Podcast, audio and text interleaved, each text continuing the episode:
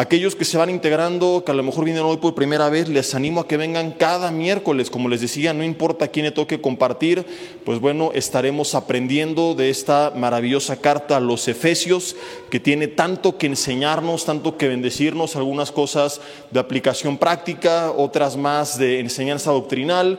Y hoy, pues bueno, coincide que me toca a mí ver con ustedes uno de los temas más polémicos que encontramos en toda la Biblia, particularmente en el Nuevo Testamento. Digan conmigo, se va a armar, ¿verdad? Si algún día en una comida con cristianos te quedas sin tema de conversación, es muy fácil, te voy a dar un tip. Pon la siguiente pregunta sobre la mesa. ¿Y tú qué opinas acerca de la predestinación? ¿Verdad? Si se les acaba el tema de la predestinación, pregúntale, ¿y quién crees que fue el que se le apareció a Samuel, no, perdón, a Saúl cuando invocó a Samuel eh, mediante la bruja de Endor? ¿Fue Samuel realmente de entre los muertos o fueron demonios? Son de los temas más polémicos y en los que me he dado cuenta que podemos pasar años debatiendo y lo más probable es que nadie cambie su posición. Yo recuerdo que una vez me tocó dar esta clase en el ITI, curiosamente me tocaron a mí las primeras dos horas dar una posición, las siguientes dos horas al otro pastor que pensaba distinto a mí, dio justamente lo contrario y pasaron dos cosas curiosas. Uno que yo les pregunté a los hermanos, ¿quién, ¿quiénes creen esto? Y como el 70-80% pues tenía la posición que, tiene un servidor, ¿verdad? ¿Y, ¿Y quién es la otra? ¿Y hace cuánto tiempo? Y todos desde que empezaron el ITI tenían su posición y después de cuatro años, y eran alumnos de cuarto, no la habían cambiado a pesar de las enseñanzas, como te decía, pues es muy complicado que la lleguemos a cambiar. Y yo concluí con esto, ¿no? Mis hermanos, ya sea que creímos porque Dios nos hizo creer o creímos porque Dios nos dio la capacidad de creer, ahorita lo explico, gloria a Dios que creímos y es lo que nos hace hermanos. No si nosotros creemos en una o en otra posición, ¿verdad? No si soy calvinista de hueso colorado o no, porque nosotros, como le he dicho en una serie de cápsulas que hemos estado compartiendo, no somos calvinistas ni arminianos, antes que cualquier cosa somos cristianos. Entonces, estos temas no son para que nosotros nos agarremos a trancazos y que llegues a casa diciendo, ahora sí va a haber el, hereje de mi papá, ¿verdad? El, el hereje de mi hermano, no se la va a acabar. Es bien triste, pero hay iglesias, y quiero comenzar con esto antes que nada, que literalmente se han dividido. Iglesias de miles de personas que se partieron porque sus líderes fueron tan inmaduros que no supieron cómo tratar con esto. Yo doy gracias a Dios porque en Vida Nueva el cuerpo pastoral no está puesto totalmente de acuerdo en este punto doctrinal. Cada que nos reunimos con el doctor Alducin, ¿verdad? Se arman los trancazos, se pone bueno el debate. Yo sé que andan de chismosos preguntando, ¿y qué piensa el pastor Alducin, verdad? Ahorita les voy a contar lo que lo que piensa él, eh, y, bueno, y, algunos le debaten y rebaten y todo, pero a fin de cuentas no terminamos peleándonos por esto, ¿verdad? Inclusive en la última cena, comida pastoral del año pasado, nos tomamos toda la foto y, estábamos bromeando, ¿verdad? Este, y decía el doctor, a ver, los, los calvinistas no sonríen y, este, y, no estaban predestinados para sonreír, y hicimos de algo que para muchos es un motivo de división, un motivo de unirnos más todavía, ¿verdad? Entonces, lo que vamos a aprender hoy, lo vamos a aprender porque lo tenemos que aprender y porque eh, lo tenemos que enseñar, pero no es para contender, porque a fin de cuentas como te decía, creas que Dios te hizo creer o creas que Dios te dio la capacidad de creer, lo importante es que creíste. Y eso es lo que nos une y en lo que nos tenemos que enfocar y no tenemos que permitir que diferencias doctrinales nos dividan.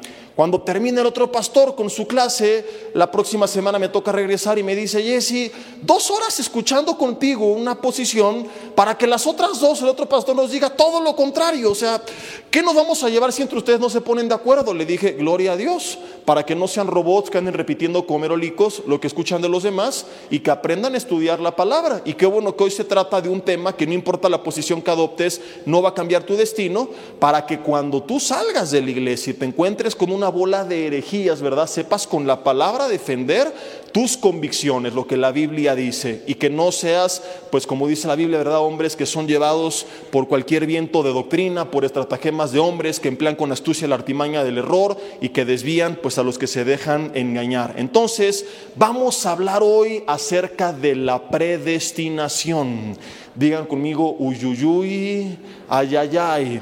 La semana pasada lo comenzaron a ver con el pastor Yoshi, pero él vio la parte del versículo 4 que dice que fuimos escogidos para ser santos y sin mancha delante de él. Es decir, vieron eh, cómo el propósito principal de esto es nuestra santificación. Y hoy quiero ya adentrarme en esta parte doctrinal y vamos a leer desde el versículo 3, Efesios 1, dice, bendito sea el Dios y Padre de nuestro Señor Jesucristo, que nos bendijo, dice la Biblia, con toda bendición espiritual en los lugares celestiales. Como me hubiera gustado que me tocara este versículo 3, no sé quién se lo agandalló, pero vale la pena que lo meditemos, ¿verdad? Porque ya hemos sido bendecidos. No dice, no dice que nos bendecirá, dice que nos bendijo. Es algo que ya se llevó a cabo. Digan conmigo, ya estoy bendecido por Dios. Y más adelante dice la Biblia que eh, estamos sentados juntamente con Él en lugares celestiales, ¿verdad? Por eso pues el domingo les compartía esto tan importante que no sé si estuvieron en el mensaje de que tenemos que ver a la iglesia como lo que la Biblia dice que es, ¿verdad? Y no como un pueblo de segunda categoría por debajo del pueblo de Israel, sino como hijos adoptados, bendecidos, amados, sentados juntamente con Él en lugares celestiales. Pero esto, como decía Nanachona, es otra historia. Versículo 4 dice, según nos escogió en Él antes de la fundación del mundo para que fuésemos santos y sin mancha delante de Él, en amor, habiéndonos predestinado para ser adoptados hijos suyos por medio de Jesucristo, según el puro afecto de su voluntad. Este es el tema más polémico que existe en la Biblia porque hay dos posturas acerca de lo que eh, significa la predestinación.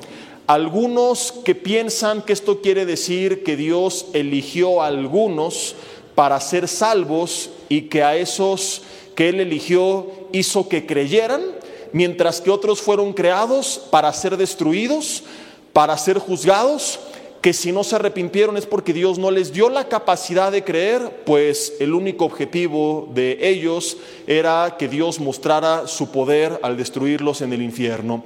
Y que no creyeron, no porque no quisieron creer, sino porque ni siquiera tuvieron la capacidad de creer.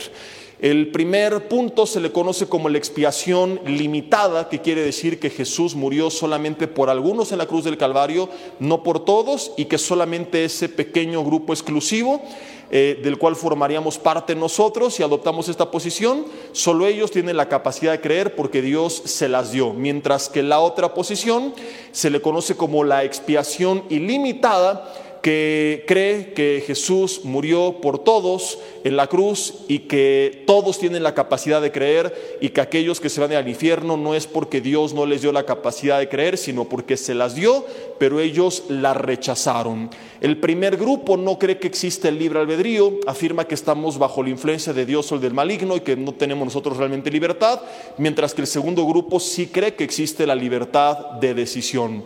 Creo que la mayoría de ustedes ya lo sabe por las cápsulas que hemos eh, sacado, ¿verdad? Y si no has visto ninguna, pues significa que o no tienes redes sociales o no me sigues en tus redes sociales. Si no tienes redes sociales, te la paso. Si tienes y no me sigues, ahí sí, tache, tache, tache, tache, ¿verdad? Por no seguir al pastor. Ahí anda siguiendo a Maluma, y a Bad Bunny, ¿verdad? Y todo, pero, pero no a un servidor. Y bueno, lo que yo creo, y muchos lo saben, es la segunda posición. Yo creo que todos tenemos la capacidad de creer. Yo creo que conforme dice Juan capítulo 3, versículo 16, Dios amó de tal manera al mundo que dio a su Hijo unigénito para que todo aquel, engloba la Biblia, que cree en Él no se pierda, más tenga la vida eterna.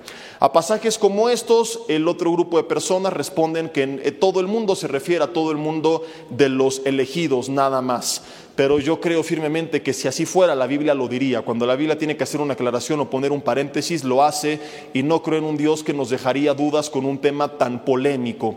Y, vienen muchas cosas, ¿verdad?, aquí de la mano que estaremos estudiando en este y las clases. Eh, vamos a ver esto en dos o tres temas. Me toca a mí la primera parte, la próxima semana creo que le toca a Bruno. Yo le haré saber qué es lo que vimos, qué es lo que faltó de, enseñar, ¿verdad? Inclusive le, pasaré pues parte de, mi bosquejo de la segunda parte para que de ahí lo que él no tiene pueda eh, complementar. Y, de entrada, ¿verdad? Pues bueno, hace poco leía un argumento bien interesante y, quiero mencionarlo antes de comenzar de lleno con todo lo que la Biblia dice. Y es que si el segundo grupo de personas que fue creado simplemente para ser destruido y Dios mostrar a través de ellos su poder y no tuvieron la capacidad de creer, cuando lleguen con Dios y se encuentre con Él y Dios les diga se me al infierno, imagínate que ellos preguntan, ¿por qué? Por haber desobedecido, por no haber hecho mi voluntad. Señor, pero si cumplí con tu voluntad, que fue no hacer tu voluntad. Para eso me creaste, ¿verdad? Para ser destruido y mostrar a través de mi vida tu poder. Entonces, a fin de cuentas, bajo ese razonamiento, esta gente no desobedeció, sino que obedeció, por lo cual serían salvas, no habrían pecado, ya que habrían hecho justamente la voluntad de Dios. Y es aquí donde podríamos decir jaque mate y se terminó el debate, ¿verdad? Simplemente con este pequeño pensamiento dirías, bueno, esta gente a fin de cuentas no desobedeció, en su desobediencia fueron obedientes, ¿verdad?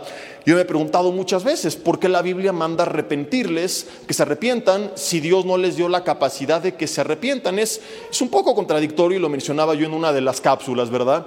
Y, me adelanto con esto porque no sé si me va a tocar el día de hoy, me dará el tiempo de llegar a ese punto, pero es uno de los argumentos que veíamos en esta serie de cápsulas que te recomiendo mucho. Eh, y es como que yo tengo un hijo y cuando nace le corto los pies al cumplir tres años le exijo que ande en bici y no puede. Al cumplir cuatro le exijo que patine y no puede. Al cumplir cinco le exijo que juegue fútbol y no puede. Al cumplir seis le exijo que corra y no puede. Y cuando tiene siete lo desecho, lo abandono. Y cuando me pregunta por qué, le digo, porque nunca hiciste lo que te mandé. Porque yo esperaba un hijo que corriera, que saltara, que jugara fútbol, que andara en bici y tú no lo hiciste. Y él me diría, papá, pero ¿cómo lo voy a hacer si tú me quitaste la capacidad de hacerlo?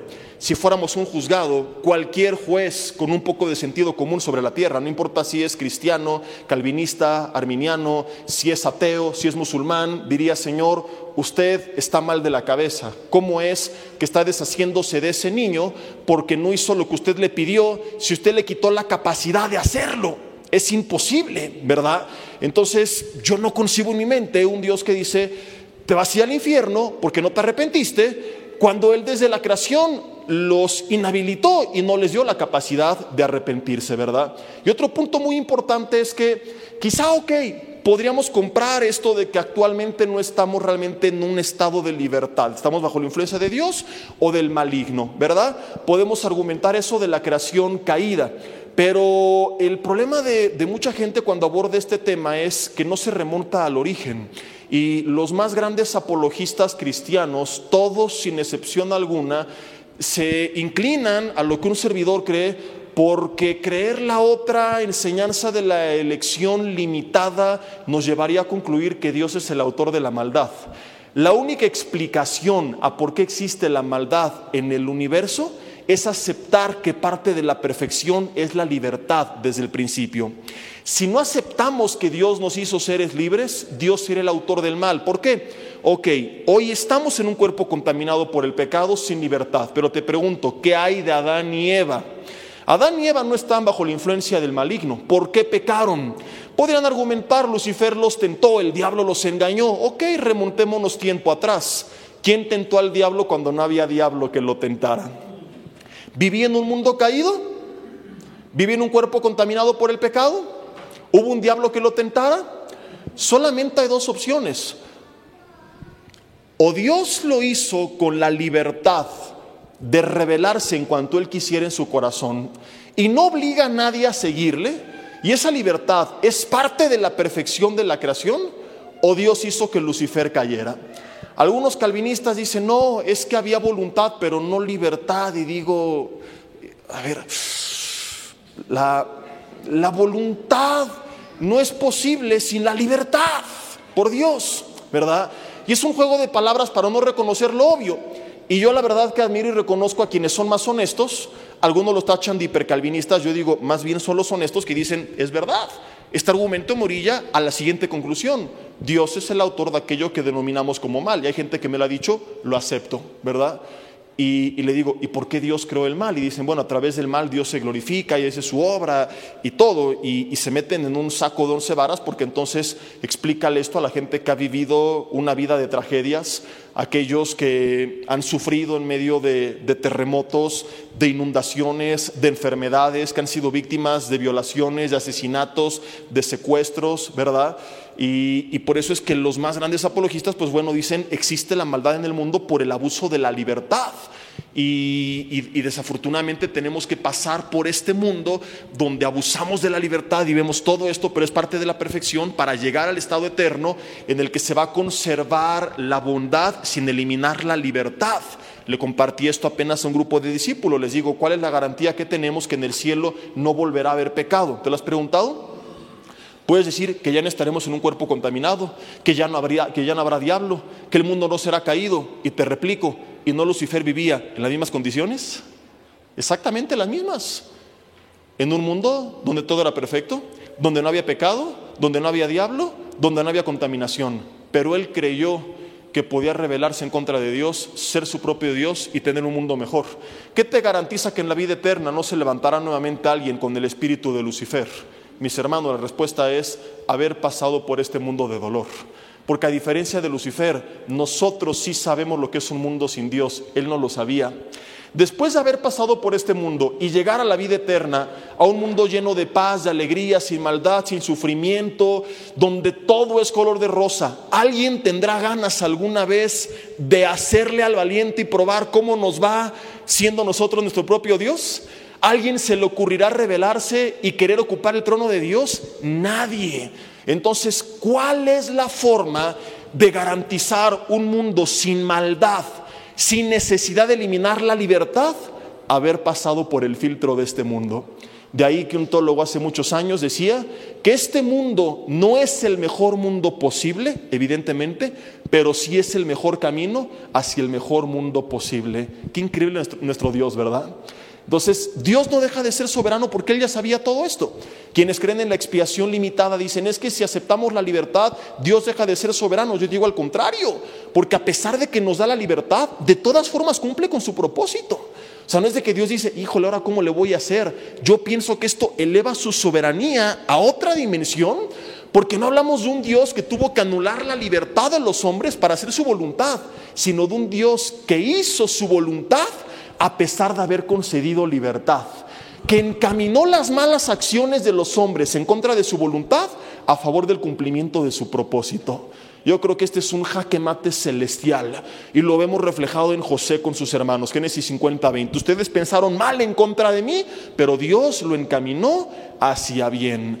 Si no existe la libertad, Dios sería entonces aquel que sedujo a Lucifer, quien puso en el corazón de Adán y Eva rebelarse. Y según Santiago 1 que dice que Dios no puede ser tentado ni tienta a nadie, esto no es posible, de modo que solamente nos queda una opción y es aceptar que desde el principio Dios creó un mundo con libertad. Y la Biblia lo menciona capítulo a capítulo, libro a libro, desde el Antiguo hasta el Nuevo Testamento. Pero por algunos pasajes a veces un poco confusos, dudosos, ¿verdad? La gente quiere formar pues todo un cuerpo de doctrina. Y uno de los puntos es justamente la predestinación.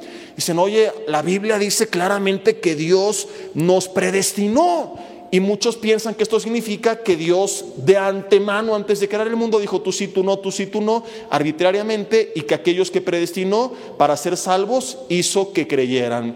Pero esto, queridos amigos, hermanos, no es así y esto es muy sencillo de resolver, simplemente hay que estudiar un poquito. Y de entrada te pregunto, ¿has averiguado qué significa la palabra predestinación que estamos leyendo? Hoy vamos a ver principalmente dos cosas, su significado y cómo opera. ¿Qué significa la palabra predestinación? ¿Lo has investigado o no? ¿Qué es? Es predeterminar el destino de alguien. Predestinar, anótalo, es predeterminar el destino. No significa que Dios, hijo, Dios dijo, tú sí, tú no, tú sí, tú no, tú sí, tú no. Es simplemente que Él predeterminó el destino. Dios es responsable del destino final de las personas, sí. Dios antes de crearnos determinó cuál sería nuestro final, sí. Dios es responsable del camino que nos llevó a ese destino final, no. ¿Cómo es posible si dice que fuimos predestinados? Ah, porque antes de la predestinación es el preconocimiento.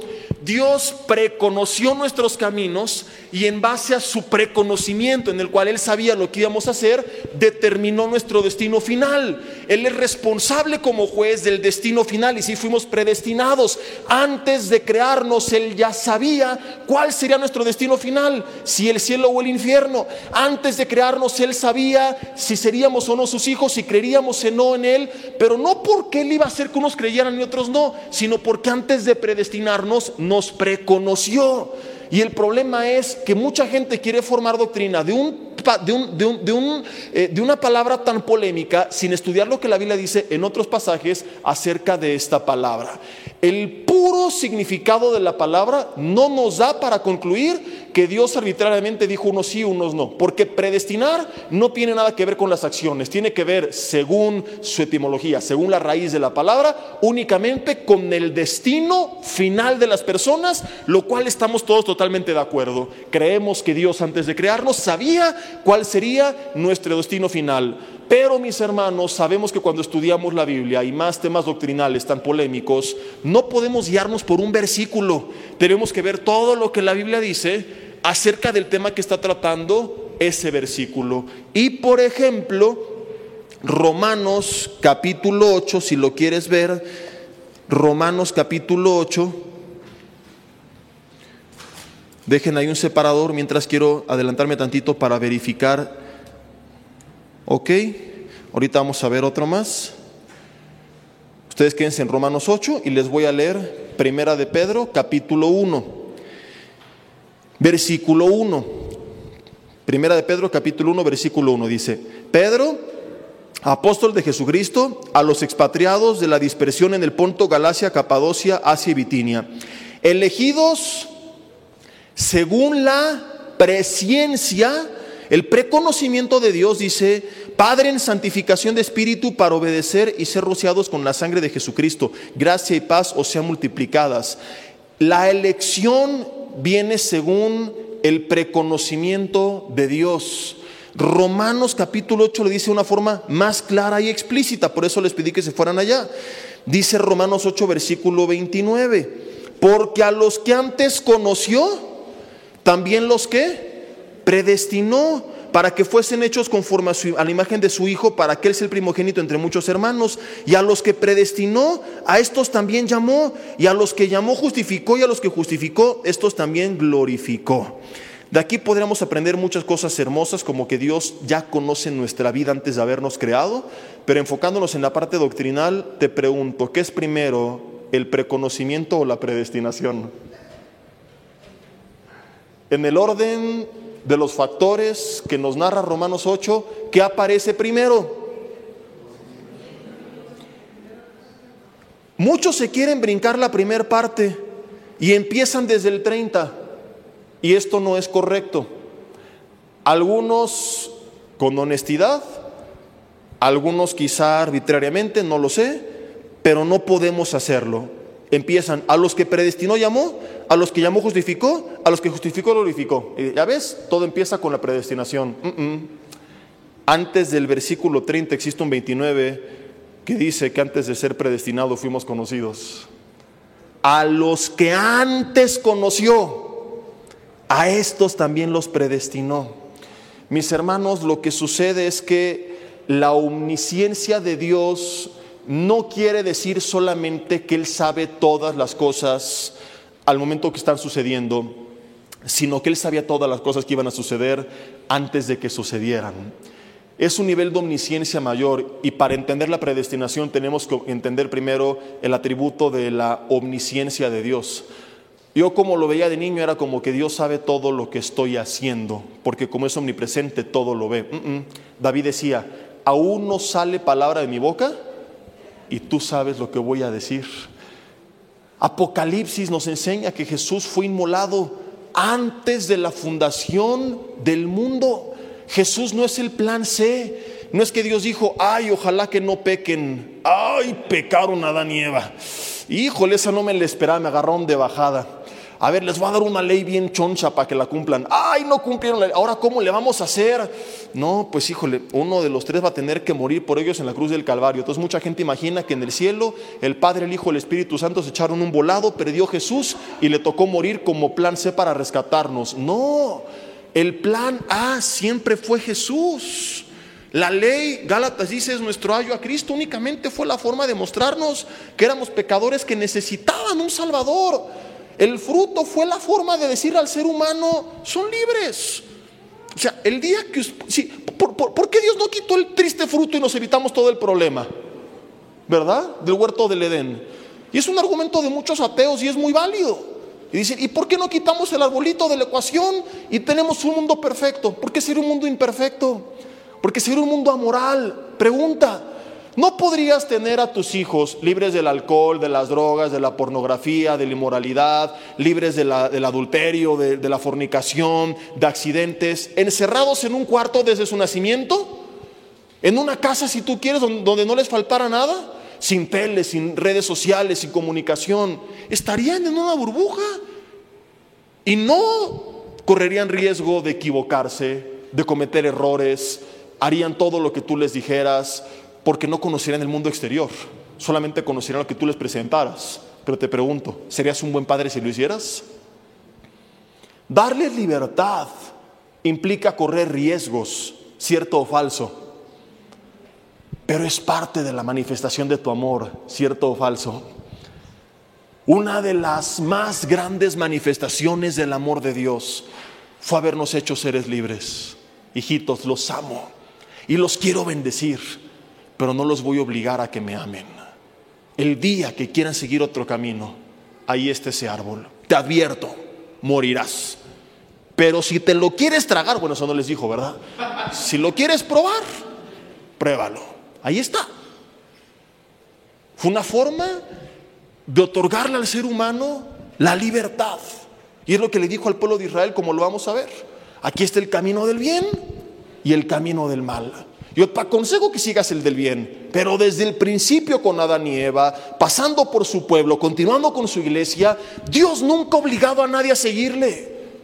Le dijo a Israel, Deuteronomio 30, 19, escoge pues la vida, pero no los obligó. Volvió con sus discípulos Jesús cuando algunos la abandonaron y les, pregunta, y les preguntó, ¿ustedes quieren también irse? Y es cuando Pedro dice, Señor, ¿a quién iremos? Si solo tú tienes palabras de vida y nosotros hemos creído y conocido que tú eres Jesús, el Hijo del Dios viviente. Dios nunca obligó a la creación original, ni al pueblo de Israel, ni a su iglesia a seguirle. ¿Te das cuenta? En cada etapa de la humanidad Dios les concedió la libertad. Siempre, porque es parte de la perfección. Antes de la predestinación vino el preconocimiento. Dios habita fuera de los límites del tiempo, del espacio y de la materia. Él creó el tiempo, espacio y materia para que coexistieran, pero no está determinado por ellos. Por eso que para el Señor un día son como mil años y mil años son como un día. Cuentan por ahí que un día un señor se encontró con Dios y le dijo, Señor, tú eres el dueño del oro y de la plata. No hay forma de explicar cuán inmensa es tu riqueza. Las calles en el cielo serán de oro, las paredes de piedras preciosas. No lo podemos cuantificar, pero más o menos para que me dé una idea así simbólicamente, lo que para mí viene siendo un millón de dólares, como para ti cuánto sería. No, pues es como un peso. ¡Wow! Oye Dios, ¿y no me puedes regalar un pesito? Él dice, Dios, claro que sí, hijo. Aguántame un segundo. Ahorita vengo. Entonces Dios fuera del tiempo sabía lo que pasaría en la línea del tiempo. Sin quitarle la libertad, concediéndola, sabe lo que cada quien haría. Y es tan soberano y tan grande y tan poderoso que aún en medio de la libertad que ocupamos para revelarnos, Él determinó cómo obraría en su creación para de todas formas cumplir con su propósito. Si no llegaríamos a concluir, pues que bueno, Judas fue víctima, que Dios lo mandó a morir y que entonces no fue tan culpable y es, eh, algunos calvinistas dicen, no, eso ya es, un hipercalvinismo y este, no, sería reconocer la realidad. Bueno, Dios lo mandó y Judas no podría irse al infierno porque a fin de cuentas cumplió con la voluntad de Dios. Sin embargo, la Biblia claramente menciona pues que en él nunca hubo arrepentimiento, ¿verdad? Y el Señor sabía lo que él haría y en su preconocimiento utilizó eso que el enemigo quiso encaminar en contra de su propósito a favor de su propósito. Entonces, en su preconocimiento sabía lo que cada quien haría y en ese preconocimiento determinó nuestro destino. Por eso que la Biblia dice, antes de la fundación del mundo fuimos predestinados. Es cierto, predeterminó nuestro destino. Dios es responsable del destino final, pero no es responsable del camino que nos llevó a ese destino. ¿Sí me explico o no?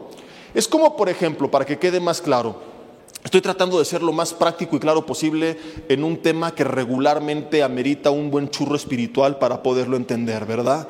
En el que muchos dicen, yo me acuerdo cuando lo escuché decía y, a veces no, me lo explicaban muy bien y, a mucha gente le, vuela la cabeza y, es casi casi un tabú, ¿no? no hables de predestinación. Imagínate que yo cometo un crimen y me graban con cámaras por todos los ángulos y le llegan los videos al juez y el juez conoce la ley y él ya sabe, según lo que yo hice, lo que la ley determina que yo he de pagar. Él sabe los años que me esperan de prisión, si tengo o no derecho a fianza, porque la constitución, establece una serie de lineamientos acerca del crimen que yo acabo de cometer. En eso se basan los abogados para saber por dónde moverse, ¿verdad? Cuando están defendiendo una persona. Y dictan mi orden de aprehensión y me tienen rodeado y el juez se entera que estoy a unos cuantos minutos de caer. Solamente es cuestión de tiempo para que me lleven frente a él y me dicte mi, mi sentencia. Digamos que en la mente del juez, él ya determinó mi destino. El juez ya me predestinó. Pregunta, ¿el juez es responsable del destino que me va a otorgar? ¿Del destino? Sí, pero Él es responsable de las acciones que yo cometí que me llevaron a ese destino. No. Nadie podría decir, la gente que esté en la calle es porque el juez no los quiere encarcelar, mientras que el juez hizo que Jesse cometiera ese crimen para encarcelarlo. No. El juez determinó mi destino, no mis acciones. De esas yo soy responsable. Y es lo mismo que ocurre con la creación. Y es la única aplicación de acuerdo a su etimología, de acuerdo a la raíz que le podemos dar a la palabra predestinación. Querer utilizar esta palabra para argumentar que Dios hizo que unos creyeran y otros no es ir demasiado lejos. La palabra no significa esto. La palabra en su origen únicamente significa esto, predeterminar el destino de alguien. La predestinación no está peleada con la, expiación ilimitada, lo que mucha gente cree. Casi siempre cuando empiezo a defender este punto me sacan los versículos, pero aquí dice que fuimos predestinados. Yo también creo en la predestinación, de la forma que lo estamos explicando, reconociendo y estudiando cuál es el origen y el significado de la palabra, no hay ningún problema con la expiación ilimitada, ¿verdad? Cristo murió por todos en la cruz del Calvario, no todos creen, Dios sabía quienes no creerían y a esos los predestinó para ser destruidos, Él sabía en su preconocimiento quienes sí creerían y los predestinó para vida eterna, como la acabamos de ver en 1 Pedro 1.2, elegidos según la presencia de Dios. No podemos llevar la palabra más allá de lo que significa. Vamos a Deuteronomio capítulo 30. A comenzar a ver algunos pasajes bien interesantes desde el Antiguo Testamento.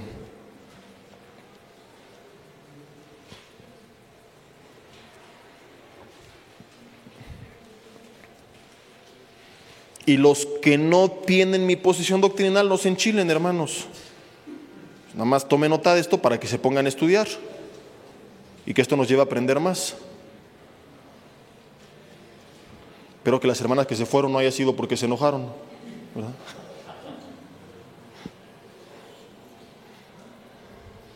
Deuteronomio capítulo 30, versículo 19. Dice, a los cielos y a la tierra, Deuteronomio 30, versículo 19. Dice, llamo hoy por testigos contra ustedes que les he puesto delante la vida y la muerte, la bendición y la maldición. Siguiente palabra es, la dicen hasta con miedo. Han de ser hipercalvinistas. ¿Qué dice? ¿Y quién lo dijo? ¿Y quién lo dijo? ¿Cómo me gusta molestarlos, verdad? A ver, ¿qué dice? yo no le sigo hasta que lo digan todos y en voz alta. Escoge. ¿Y quién lo dijo? ¿Y a quién se lo dijo? Pues no que no hay libertad de elección. Ahora, si no la hay, ¿por qué le dice que escojan? Como le digo a mi hija, a ver, ¿qué quieres de comer, hijita? Este, carne o, pollo, lo que tú quieras. Carne, papá. No, te tragas el pollo. Lo entenderías de una mujer cuando te dice, ¿qué vestido me pongo? ¿Azul o rojo? Le dice rojo y se va a poner el azul.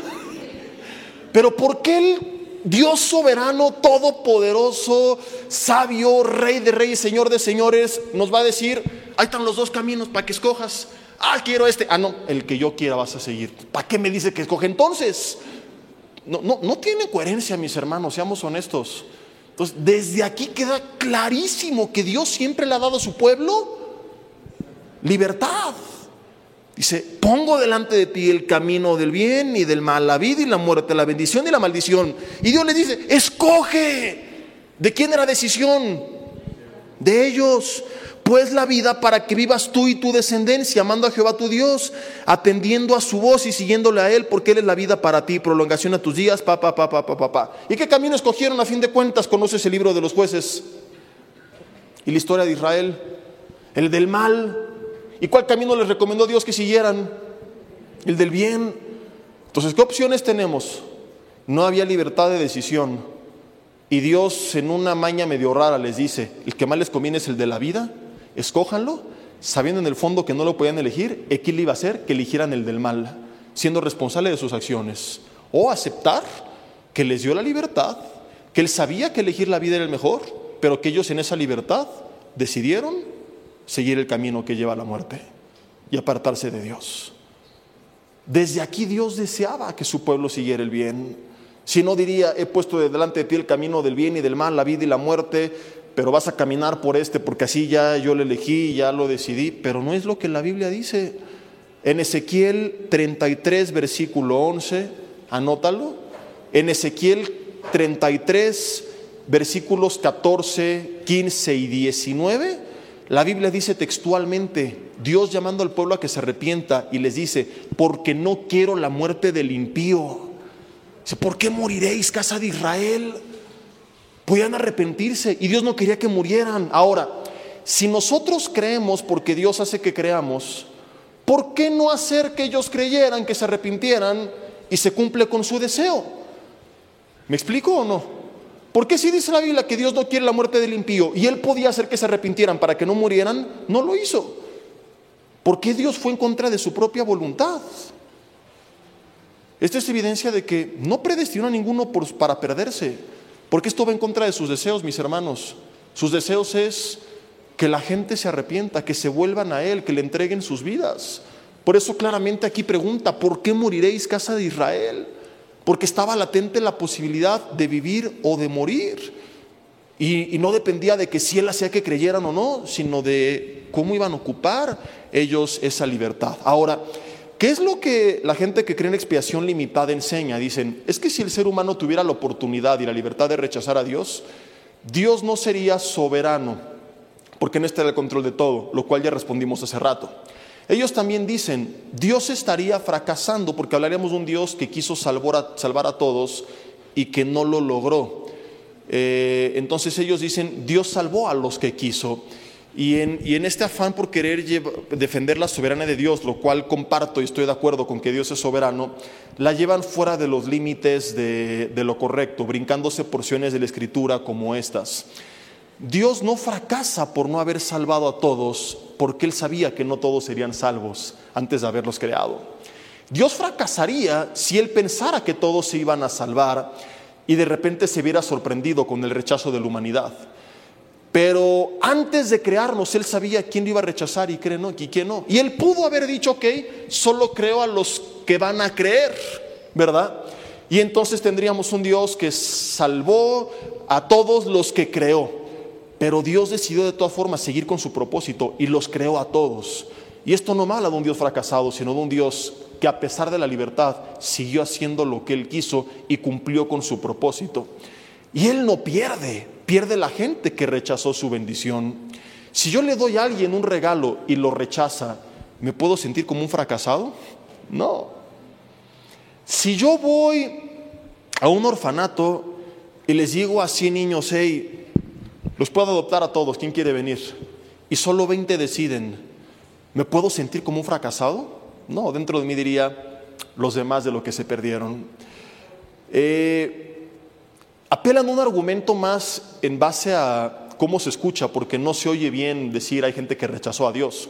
Ellos dicen, nadie puede resistir a Dios, el llamado es irresistible.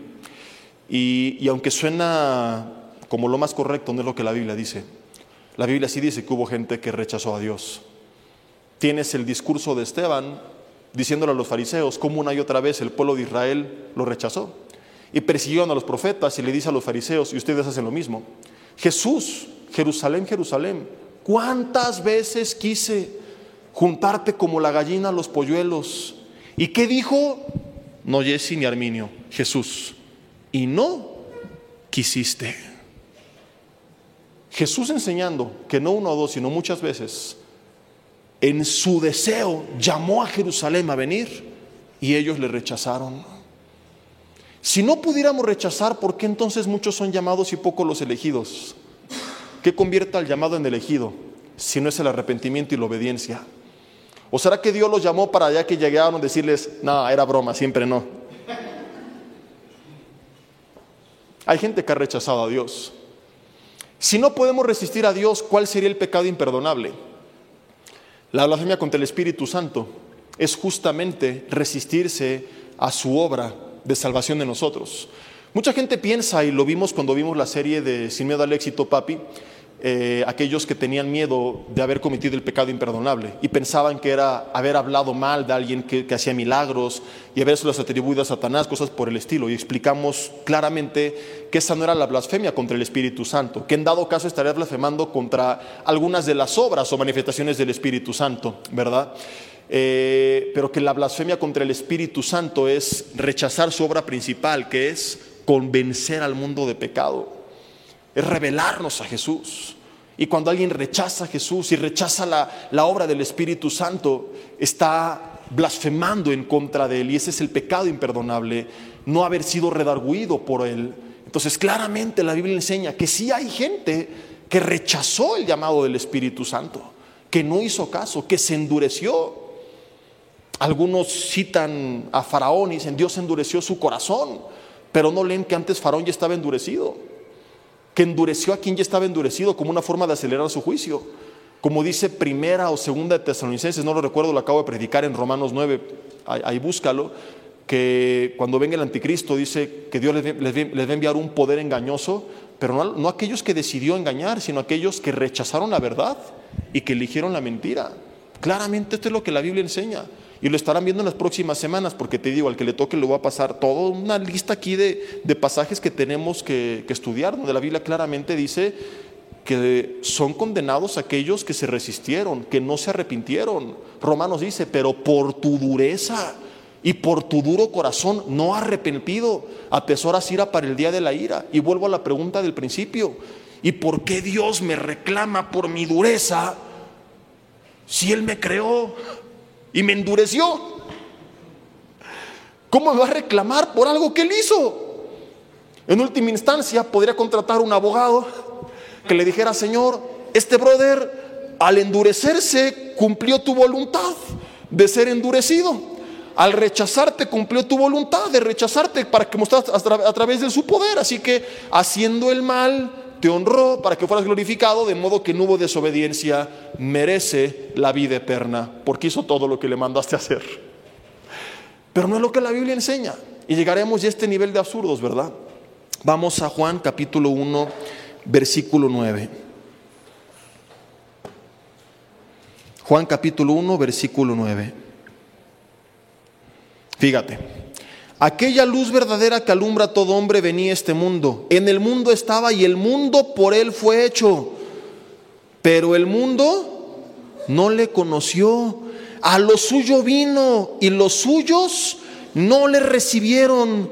Mas a todos, ¿a quienes? A todos los que le recibieron, no dice a los que hizo que le recibieran, los que creen en su nombre, les dio la potestad de ser hechos hijos de Dios. ¿No crees que si en verdad fuera cierto eso de que únicamente creen aquellos que él hizo que creyeran, la Biblia lo diría claramente en cada pasaje y aquí, por ejemplo, diría, más a todos los que él hizo que le recibieran, a los que les hizo creer en su nombre. ¿Y, por qué no es así? Y siempre aparece la fe como en, en, Jesús como algo que tú puedes adoptar o como algo que tú puedes rechazar. Es cierto, es un don del Espíritu que Él siembra cuando tú escuchas la palabra, ¿verdad? Pero hubo gente que escuchó la palabra y creyó, y hubo gente que escuchó la palabra y la rechazó. Eh, Pablo dice en Romanos capítulo 1 que habiendo conocido a Dios, no le reconocieron como a Dios ni le dieron gracias, sino que se envanecieron en sus razonamientos y su necio corazón fue entenebrecido. No dice que Dios lo entenebreció, vamos a verlo de paso, y aquí está aquí a la vuelta, ¿verdad? Ahorita regresamos a ver el versículo 12, pero Creo que vale mucho la pena que recordemos este pasaje. Romanos capítulo 1,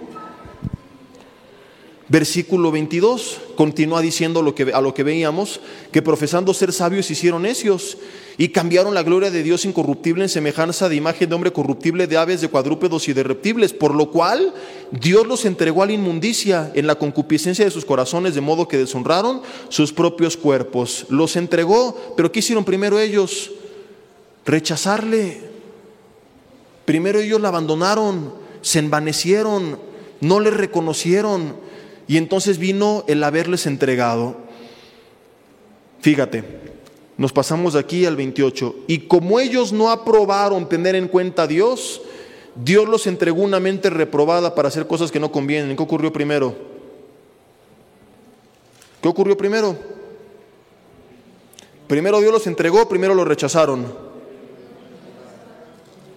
Entonces, claramente es cierto que Dios endurece, como lo hizo con Faraón y de lo que habla Romanos 9, pero primeramente nos habla que esas personas ya estaban endurecidas, esas personas ya la habían rechazado. Regresamos a Juan capítulo 1. Ah, no, ya vi el 12 que quería que viéramos. Ahora, alguna vez me dijeron, Jesse, pero aquí habla de los judíos nada más. Mateo capítulo 22 versículo 1, porque algunos dicen, eso se refiere a su pueblo, que de todas formas hablaría de un grupo de personas que le rechazaron, no veo la diferencia. Pero bueno, Mateo 22, versículo 1, respondiendo Jesús les volvió a hablar en parábolas diciendo, el reino de los cielos es semejante a un, a un rey que hizo fiesta de bodas a su hijo y envió a sus siervos llamar a los convidados a las bodas, mas estos no quisieron venir. ¿Mas estos no qué? ¿Y esto es semejante a qué está hablando Jesús? Al reino de los cielos. O sea que en el reino de los cielos, di conmigo, hay gente que fue llamada, otra vez no quieren hablar. Han de ser todos hipercalvinistas y por eso no quieren, ¿verdad? Mis hermanos, yo, yo estoy nada más ayudándoles a decir lo que la Biblia dice de una forma clara. Yo no estoy diciéndoles que digan algo que la Biblia no dice. Voy a volver a leer. Respondiendo Jesús les volvió a hablar en parábolas diciendo, el reino de los cielos es semejante a un rey que hizo fiesta de bodas a su hijo. ¿De qué está hablando Jesús? Del reino de los cielos. Y envió a sus siervos a llamar a los convidados a las bodas, mas estos no quisieron venir. Di conmigo, en el reino de los cielos Hubo gente llamada que no quiso venir. Dice que no quisieron o que Dios no quiso que vinieran. ¿Cómo explicas esto a la luz de la expiación limitada? Versículo 4. Volvió a enviar a otros, a otros siervos diciendo, decida a los convidados He aquí he preparado mi comida, mis toros y animales engordados han sido muertos y todo está dispuesto, venid a las bodas. Mas ellos sin hacer caso se fueron. ¿Ellos qué hicieron? En el reino de los cielos hubo gente que no quiso y hubo gente que se fue. Dice, unos a su labranza y otros a sus negocios. Y otros tomando a los siervos los afrentaron y los mataron. Al oírlo el rey se enojó. Ahora, si fuera cierto que la gente que no vino, no vino porque Dios no quiso que viniera, ¿entenderías por qué Dios se enojó porque no vinieron? No tendría sentido. ¿Por qué se va a enojar? Si no solamente sabía que no iban a venir, sino que además Él nunca quiso que vinieran. Cuando tú te casaste, no hubo gente que invitaste por compromiso y Calamera no fue y te avisó con tiempo y no pagaste su boleto y dijiste, yes. ¿Verdad? ¿O soy el único desgraciado que pensó así? Sería absurdo que yo me enojara porque no vinieron si yo no quería que vinieran. ¿De qué me voy a enojar? Entonces, si esta gente fue creada para perderse, porque es, una parábola que está explicando cómo opera el llamado en el reino de los cielos. Es indispensable leerla y entenderla para poder explicar la expiación limitada o la ilimitada. Entonces, Dios manda llamar a algunos, pero Él no quería que vinieran y Él a través del Espíritu hizo que no vinieran y que le rechazaran. Y cuando se entera que no vinieron porque Él no quiso y así mandó, se enojó. No tiene ningún sentido. Claramente ellos habían sido llamados ellos son los que no quisieron, ellos son los que le rechazaron y ahora sí tiene sentido porque esto causó una ira santa en Dios. Al oírlo el rey se enojó y enviando sus ejércitos destruyó a aquellos homicidas y quemó su ciudad. Entonces dijo a sus siervos, las bodas a la verdad están preparadas, mas los que fueron convidados no eran dignos, porque el rey no los hizo dignos o porque ellos no quisieron venir. Id pues a las salidas de los caminos y llamad a las bodas a los que yo les diga nada más. Si los invitados a las bodas fueran un grupo de elegidos electos, diría, inviten a los otros que elegí. Pero dice la Biblia, inviten a cuantos halléis. Y saliendo los siervos por los caminos, juntaron a todos los que hallaron juntamente buenos y malos, y las bodas fueron llenas de convidados. Y entró el rey para ver a los convidados, y vio ahí un hombre que no estaba vestido de boda, y le dijo, amigo, ¿cómo entraste aquí sin estar vestido de boda? Mas él enmudeció. Entonces el rey dijo a los que le servían, aten los pies y las manos, y echen en las tinieblas de afuera, ahí será el lloro, el crujir de dientes, y aquí es donde nace, porque muchos son llamados y pocos los escogidos. Y claramente la parábola explica quiénes fueron los elegidos. La respuesta es los que obedecieron al llamado. Ahí está. Pero no lo queremos ver. Entonces me citan, Jesse, habla de la predestinación. Ya expliqué lo que significa. Aquí dice que unos fueron escogidos. Y leen la Biblia quiénes son los escogidos. Aquellos que respondieron al llamado y no fueron elegidos, no aquellos que Él no quiso que fueran elegidos. Claramente la historia que Jesús está enseñando, no, soy yo mis hermanos, es Jesús, nos deja claro que los que no fueron elegidos no son los que Él rechazó, sino los que rechazaron el llamado. tan solo con esto que hemos visto creo que ya es clarísimo. Pero seguiremos viendo más en las próximas semanas. Termino únicamente aclarando este argumento, porque probablemente lo has llegado a escuchar. Jesse, si la gente creyera, tendría mérito en su salvación, sería por obras, no por fe. No. Si alguien paga por mi condena, supongamos que en el sistema judicial mexicano hay la oportunidad que un sustituto pague la pena en mi lugar, y yo lo acepto, ¿tengo algún mérito? Lo único que hice fue creer en lo que me están ofreciendo y aceptarlo. Reconocer que algunos tienen la capacidad de creer no les da ningún mérito. El mérito sigue siendo de Dios. Si te pones así de estricto, te lo voy a poner así, al punto que dices, creer es un mérito, yo te diría, ok, entonces que nadie predique la palabra. Porque supongamos, me dicen, si yo, Jesse, puedo creer, tuve un mérito, así que yo no puedo tener capacidad de creer si Dios no me la da. Ah, entonces el que le predicó a Jesse tiene el mérito, porque Dios hizo que yo creyera y no hay mérito en mí, pero sí en el que me predicó, por haberme predicado. Entonces diríamos que él tiene un mérito juntamente con Dios. Dios por haber hecho que creyera, pero él por, haberme predicado. Y llegaremos al absurdo de decir que nadie predique para que nadie le robe la gloria a Dios. ¿Y me explicó o no? Porque si tú crees que el hecho de aceptar que tenemos la capacidad de creer o no creer es un mérito y a ese extremo llevamos este punto, entonces tenemos que reconocer que el que le predicó a los que creyeron también tuvo un mérito y diríamos, para que nadie tenga ningún mérito en la salvación del hombre, que nadie predique y que el Espíritu Santo solito los redarguya y les convenza de pecado. Y que como se le apareció a Pablo y se le apareció a Abraham y los llamó, que así llame a los que quiera llamar. Pero ¿por qué nos ha mandado Jesús predicarle a todos los hombres? Porque no hay mérito ni en predicar ni en creer. El mérito está en la cruz del Calvario y solo se lo lleva Jesús.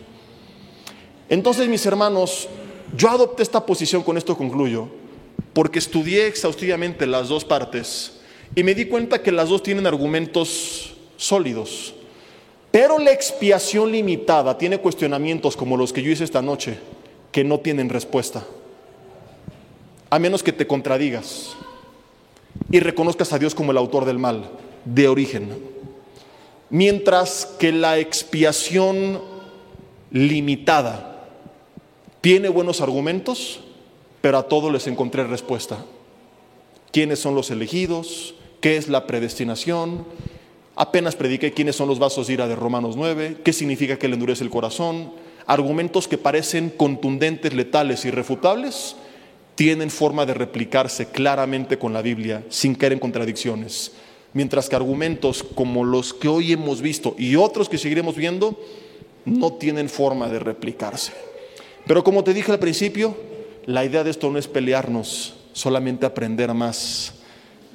Entonces, creas lo que creas, lo importante es que crees en Jesús y eso nos hace hermanos.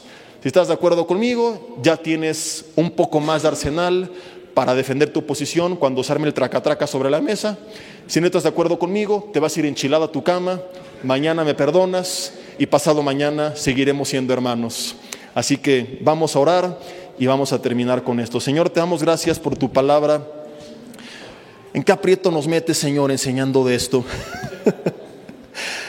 Pero lo importante es que creímos y te damos gracias, Dios, por haber enviado a Jesús a morir por nosotros. Y sea una otra cosa, gracias porque nos diste ya sea la capacidad de creer o porque nos hiciste creer. Lo importante es que creímos y eso es lo que nos une. Que recibamos esto con esta madurez, Señor, y que esto no nos divida, que nos una más, que nos enseñe a profundizar más en tu palabra, a divertirnos, echar relajo y hasta hacer bullying santo, Señor, y no permitir que diferencias doctrinales nos dividan. Gracias, Señor, por haber dado tu vida en la cruz del Calvario, por amar a nosotros y porque es por eso que tenemos vida eterna. En el nombre de Jesús. Amén.